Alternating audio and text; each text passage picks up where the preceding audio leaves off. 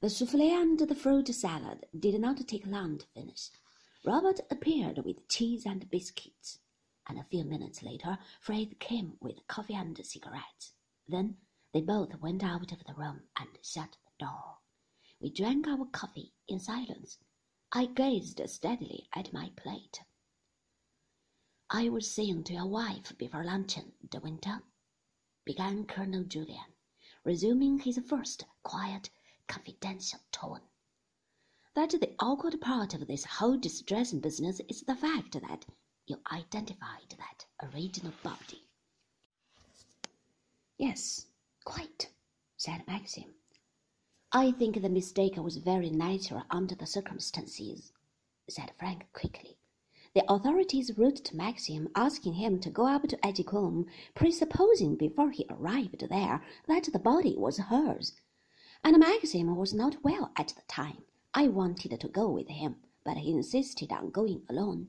He was not in a fit state to undertake anything of the sort. That's nonsense, said Maxim.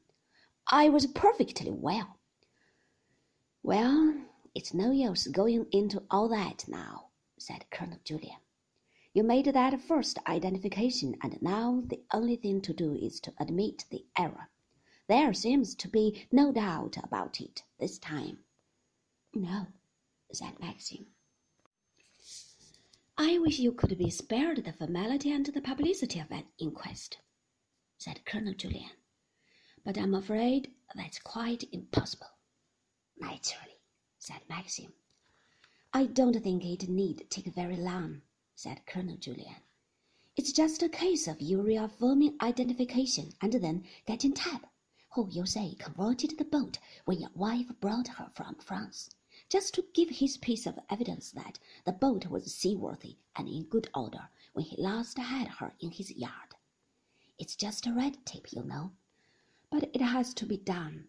No, what bothers me is the wretched publicity of the affair so sad and unpleasant for you and your wife.